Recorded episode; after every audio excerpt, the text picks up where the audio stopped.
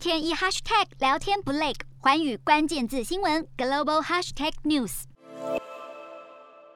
超大顶层公寓、豪华联排别墅，通通成交。纽约市豪宅买气回温。二零二一年高端市场成交额来到一百九十五亿美元，创下七年来新高。起价超过千万美元的豪宅，成交数量也创下历史新高，超过两百二十间顶层公寓已售出或签约售出。蛋黄区曼哈顿的豪宅标价两千一百五十万美元，一样被爆买一空。疫情前高端市场本来很低迷，但低利率环境下，热钱涌进股市、加密货币以及其他资产，炒高价格，让富人更富，出手购入梦幻豪宅。当地房产中介表示，这波买家多半是美国人，少数外国买家则多半是买下第二或第三套房产。这也包含今年的交易额冠军，也就是阿里巴巴共同创办人蔡崇信，在曼哈顿高档公寓大楼以总价一点五七五亿美元买下两套一层一户公寓，是美国有史以来第三贵的买房交易。纽约高端房市买气旺，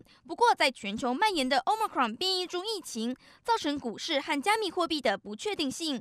随着许多国家重新实施旅行限制，并恢复封锁措施，豪宅市场可能会再次受到伤害。洞悉全球走向，掌握世界脉动，无所不谈，深入分析。我是何荣。环宇全世界全新升级二点零版，锁定每周三、周六晚间九点，环宇新闻 MOD 五零一中加八五凯播二二二以及 YouTube 频道同步首播，晚间十点完整版就在环宇全世界 YouTube 频道。